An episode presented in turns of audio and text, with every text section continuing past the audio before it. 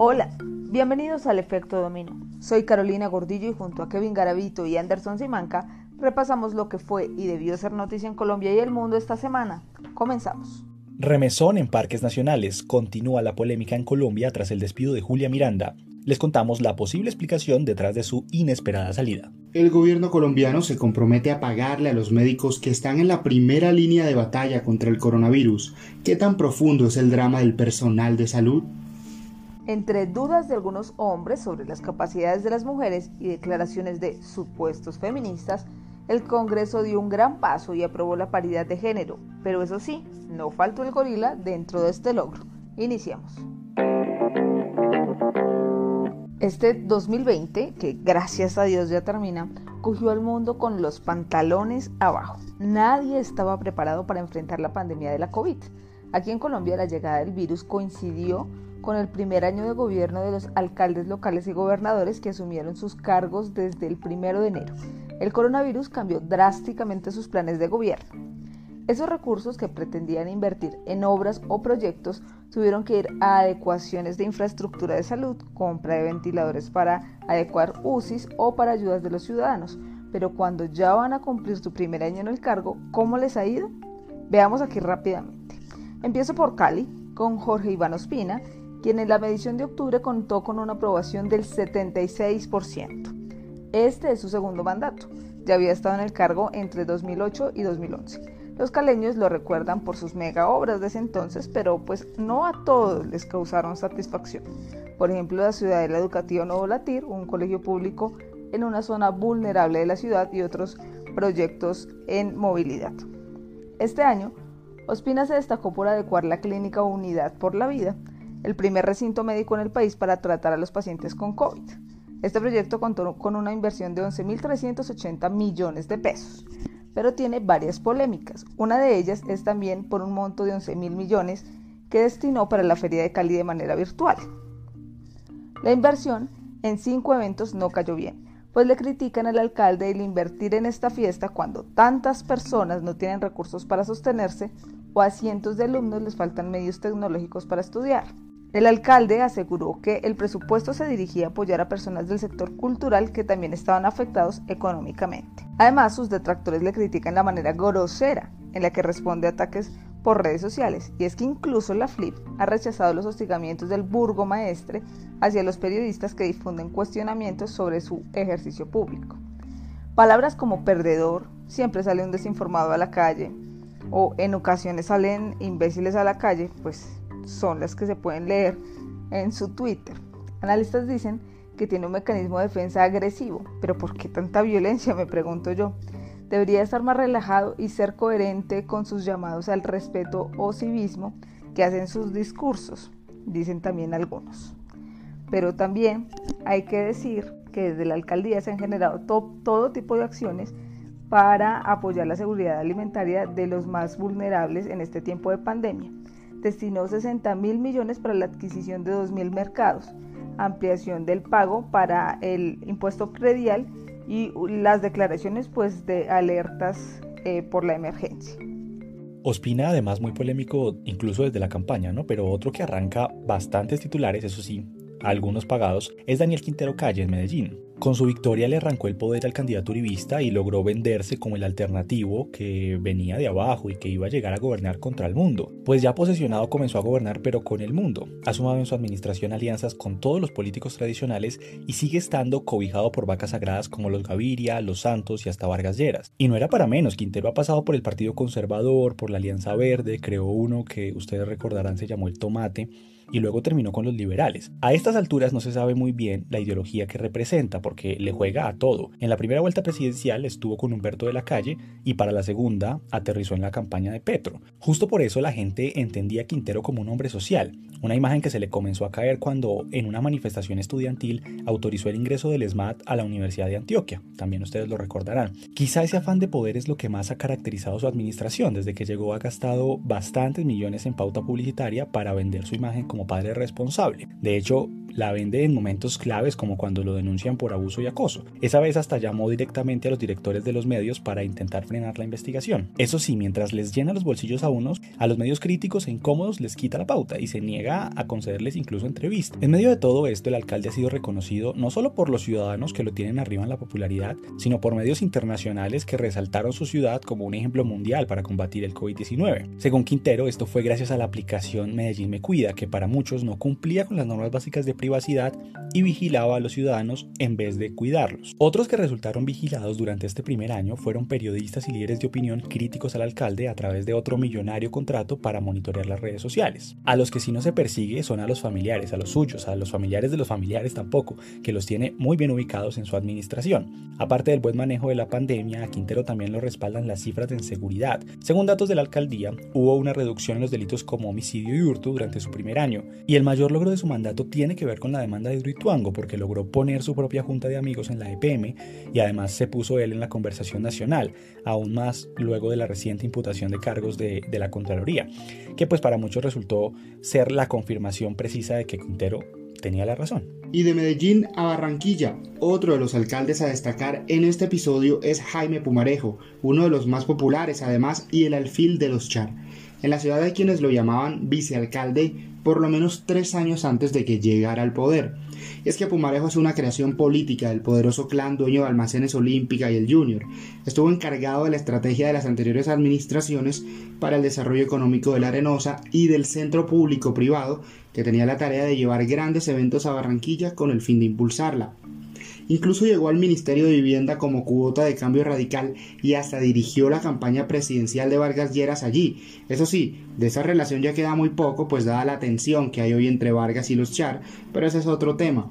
Con esta hoja de vida llega a dirigir Barranquilla Pomarejo, un hombre joven al que siempre le hablaron al oído y que se desbordó junto al sistema de salud cuando llegó la pandemia es que Barranquilla, que además tiene una realidad eh, de red muy robusta en cuanto a salud pública, cuenta con más camas de cuidado intensivo que cualquier otra ciudad del país.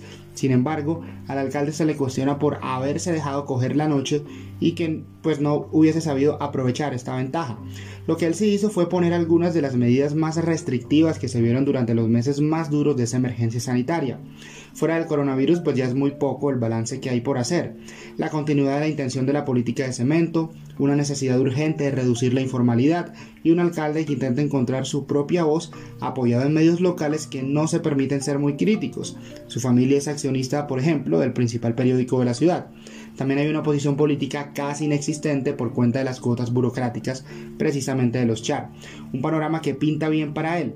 No tanto así para William Dawes, su alcalde vecino, el de Cartagena, quien termina el año en medio de un proceso disciplinario por haber usado una serie de improperios contra directivos de la universidad de esa ciudad. Tanto así que el mismo Fernando Carrillo, procurador general, ha hablado en contra del funcionario y revelado que además se está tras la pista de unos 80 mil millones de pesos congelados, dineros que tienen el lío al alcalde porque no los usa. Así es, la investigación es por inacción frente al manejo de recursos públicos. Sin duda es un tipo que es poco convencional, que ha ido perdiendo aliados, pero al que se le reconoce haber derrotado a los personajes más tradicionales de la política cartagenera. En su primer año se le fueron seis funcionarios cercanos. Dicen que es imposible trabajar con el señor porque le, le han calificado de despistado. Y despistes que cuestan mucho. Por ejemplo, Cartagena se inundó en una proporción del 70% y él no hizo nada en términos de limpieza de canales de desagüe cuando desde el mes de marzo ya se había hecho la advertencia. Como quien dice, en la heroica la pandemia parece tener nombre propio. Ahora, la alcaldesa mayor de Bogotá, Claudia López, la primera mujer que llega a este cargo, tiene una aprobación de más del 70%. Pero me pregunto, ¿por qué tiene esa alta popularidad? ¿Será el aumento de homicidios en la ciudad? ¿Por el robo de 30 bicicletas al día? ¿Por culpar a los venezolanos de la inseguridad? ¿O al gobierno nacional cuando subieron los casos de COVID en la ciudad? ¿Por qué? ¿Por decir mentiras? ¿Por no planear? ¿Por no dejar actuar a sus secretarios? o por no respetar ni trabajar de la mano con la policía, o porque les prometió a 350 mil familias ayudas monetarias por encima de 400 mil y es mucho menos. Uno no sabe por dónde cogerla.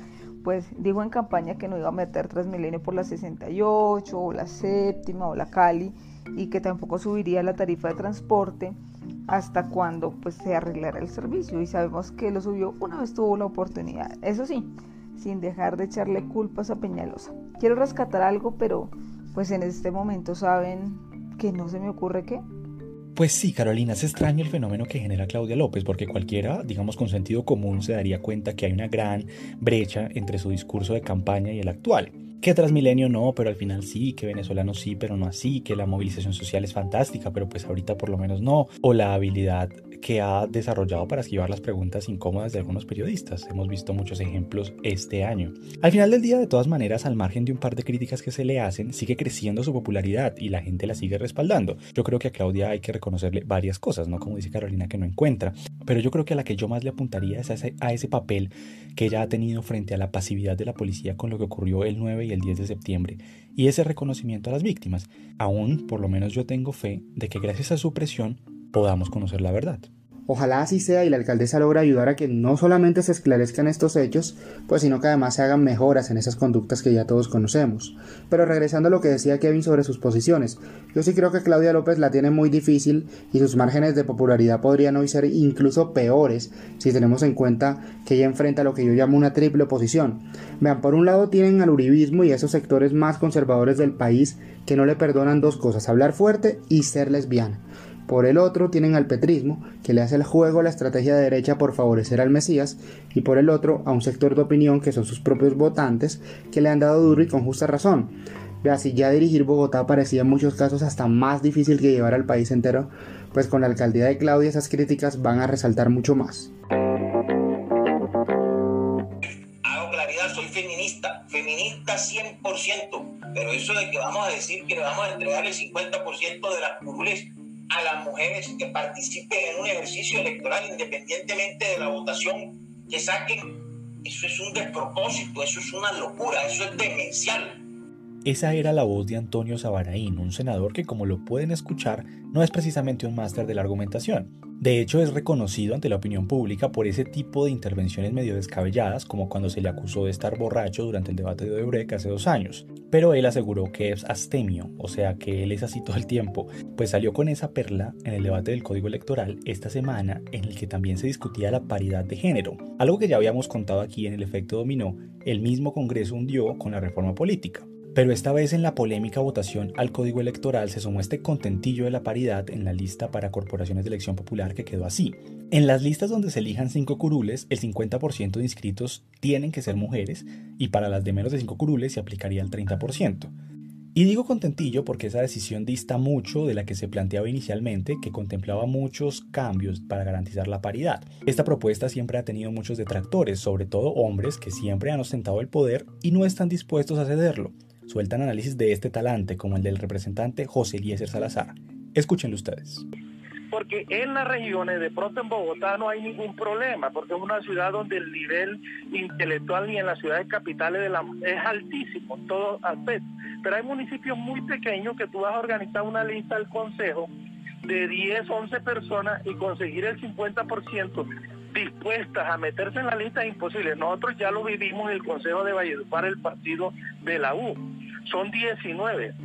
Intentamos meter el 30% de 19 que nos daba 5 mujeres, 6 mujeres. Y no fue posible. Tuvimos que meter 16 porque no hubo forma que tres mujeres se le midieran al, al reto del liderazgo. ¿Qué tal el sujeto? Subestima a las mujeres. Qué vergüenza cómo hace quedar de mal a su región que representa.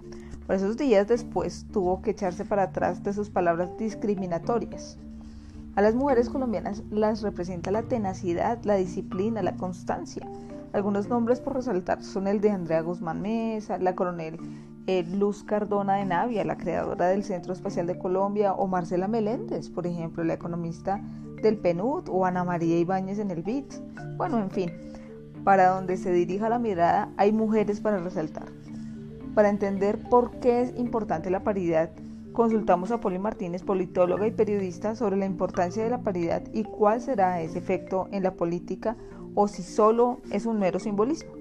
La principal importancia de la inclusión de las mujeres en cargos de decisión política es que las mujeres van a entrar a definir, a diseñar y a pensar en políticas públicas, en leyes, en proyectos que beneficien a toda la sociedad con la mirada de la mujer incluida. eh, durante pues toda la vida o buena parte de la vida eh, republicana del país, las mujeres han tenido muchísima menos representación en estos espacios de, de representación. Por ejemplo, en los consejos municipales, que es donde normalmente empieza la actividad de cualquier persona interesada en, en la cosa pública, el número de mujeres cada vez se reduce más. Es difícil entrar para las mujeres porque son grupos muy cerrados, los partidos no facilitan el acceso de las mujeres y aquellas que entran y que quieren hacer una carrera política y pasar luego a la Asamblea Departamental y eventualmente a la Cámara de Representantes y al Senado, es decir, al Congreso, tienen muchísimas dificultades en poder hacer esa carrera. Y precisamente en esa búsqueda de representatividad para que las mujeres tengan su lugar en la política y además se abran nuevas puertas, han trabajado ya países como Alemania con Angela Merkel y Nueva Zelanda con Jacinta Arden, mujeres que además han tenido un excelente manejo de la pandemia de coronavirus. Consultamos a la politóloga Eugene Richard sobre cuál es el panorama internacional y qué países lo están haciendo mejor. En caso de eh, cuál país lo está haciendo bien en América Latina o si hay un país, eh, digamos, que tiene, eh, que habría que seguir o que tiene liderazgo en cuanto a la participación de la mujer en política, creo que es un poquito temprano para decirlo. Lo que está demostrando claramente em, el caso latinoamericano es que no se puede hacer nada sin la legislación. Los países donde hay más participación de las mujeres son los países que han instalado un sistema de cuotas o incluso de paridad. Si miramos las cifras, los países en los cuales hay más representación de mujeres no son los más democráticos ni son los más ricos. En el caso de América Latina, eh, en Cuba hay una buena participación de las mujeres y en Bolivia también. Es porque las constituciones de estos países obligan a las mujeres eh, a tener una cierta representatividad. Así que mientras no podemos hacer evaluar las prácticas y las representaciones hacia más participación de mujeres, por el momento eh, la herramienta más eficiente para la representación de las mujeres en política es la ley y hasta ahora la ley de cuotas. Un camino largo pero necesario que debe recordar además la necesidad de reformar la política tradicional, creada y defendida por ese status quo que viene a ser el mismo patriarcado. Bueno, y otro tema que ha generado gran controversia esta semana fue la salida de Julia Miranda de la Dirección de Parques Nacionales. Esta mujer estuvo en los últimos 16 años frente a esta institución que vigila las áreas protegidas del país eso fue así hasta el martes, cuando el ministro de Medio Ambiente, Carlos Eduardo Correa, le solicitó la renuncia. Durante la dirección de Miranda se duplicó el área protegida del Parque Chiribiquete y se declararon ocho nuevas áreas protegidas. Según varios líderes, ella era quien ponía la cara por el gobierno nacional, una persona que brillaba por su labor. Entonces, ¿por qué la solicitud de salida? Pues es que nada en esta vida es casualidad, Carolina, y menos cuando se trata de la política. Si ella ha ratificado que no se quería ir y estuvo tanto tiempo en el cargo, uno tendría inmediatamente que buscar explicaciones. Inicialmente se hablaba de lo del Tairona y esa oposición férrea de parte de algunos constructores, pero sobre eso, ella por lo menos ha dicho que ese es un tema zanjado en el país, porque el Consejo de Estado ha dejado muy claro que la prioridad en la conservación del parque es lo fundamental y eso pues se tiene que cumplir con o sin ella. Pero realmente detrás de esa salida podría estar una sanción emitida por la Subdirección de Gestión y Manejo de Áreas Protegidas de Parques Nacionales que Julia Miranda como directora estaba por ratificar. La novela es la siguiente. Desde hace ya varios años se viene intentando imponer sanciones a un poderoso grupo económico del Caribe colombiano que se llama Daabón, justamente por las iniciales de sus dueños, los Dávila Abondano. Según resoluciones emitidas desde el 2007, ellos han estado cosechando, empacando y comercializando banano al interior de una zona protegida como lo es la Sierra Nevada de Santa Marta. En 2018 se les impuso una multimillonaria multa que supera los 7.200 millones de pesos, además de tener que cerrar su negocio y demoler esas obras. Pues ellos lo han venido apelando a lo largo de los años y la decisión final de resolver esa apelación justamente estaba en las manos de Julia Miranda, que según cuenta la W, ya tenía listo el borrador ratificándola, pero no se pudo resolver por su salida. Habrá que esperar entonces qué decisión toma el nuevo director, que entre otras cosas conoce de parques, pero sintéticos. Así es, y mientras tanto hay quienes insisten en querer imponer su voluntad por encima de esos dictámenes de la justicia sobre lo que es mejor para este tipo de áreas que necesitan ser protegidas. Si no, pues escuchen lo que dice el expresidente Uribe. Pero no puede ser que el presidente Duque dice, el turismo es el nuevo petróleo de Colombia y parques nacionales pongan todos los obstáculos que impiden que haya desarrollo de infraestructura turística en el Parque Tayrona.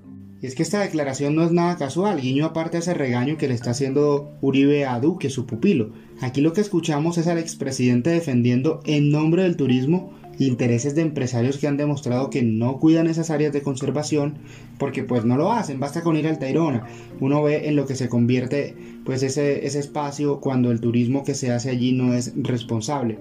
Pero digo además intereses de empresarios porque hay que recordar esa estrecha relación de Uribe con la familia Dávila. algunos se les viene a la cabeza seguramente el escándalo de agroingreso seguro. Pues sí, esta familia fue una de esas beneficiadas de esos créditos agrarios que debían ir a campesinos y que terminaron finalmente en manos de poderosos. Pero además también financiaron la campaña de Iván Duque en 2018, así que ahí también puede haber mucho de intereses en común. Ojalá el futuro para el Tayrona no sea nada parecido a esto y salga de la politización. Antes de despedirnos, el gobierno sorprendió con el anuncio de la negociación de 40 millones de dosis de vacunas contra la COVID, que todos esperamos sean un hecho para el primer trimestre de 2021. 20 millones de personas serían inmunizadas y dentro de este primer grupo estarían los pacientes con algún tipo de preexistencias como hipertensión, diabetes, insuficiencia renal, EPOC, asma, VIH, cáncer, TBC, hepatitis C y obesidad pero los que siguen esperando buenas y reales noticias son los funcionarios de la salud en diferentes partes del país, como Chocó o Neiva. Aunque ya les han desembolsado algunos residentes, pues los demás siguen en lista de espera porque se haga realidad el acuerdo del 17 de diciembre. Y un llamado muy necesario que hacemos aquí es a que se cuide el personal sanitario, no solamente con los salarios, que por supuesto es esencial teniendo en cuenta ese estrés emocional al que ellos están sujetos en medio de toda la atención a la pandemia, pero también de manera estructural, mejorando las condiciones de los sistemas sanitarios, porque yo sé que esta, aunque no es una queja simplemente de Colombia, en muchos países pues hay una deuda política hacia la salud, hacia la inversión, hacia el fortalecimiento, para que evitemos peores escenarios. También el llamado a la gente, ¿no? La mejor manera de apoyar a los médicos, a los enfermeros, a todo el personal sanitario es si nosotros nos cuidamos. Y si no es en este momento donde se supone que son los profesionales de la salud los que deberían estar más protegidos y respaldados, no es nunca. Con ese llamado tenemos que terminar. Para todos y todas las que nos escuchan, nos encontramos la próxima semana. Nos pueden escribir en arroba efecto dominó Recuerden que cada domingo estaremos aquí con un nuevo episodio organizando las fichas. Esto fue todo en el efecto dominó.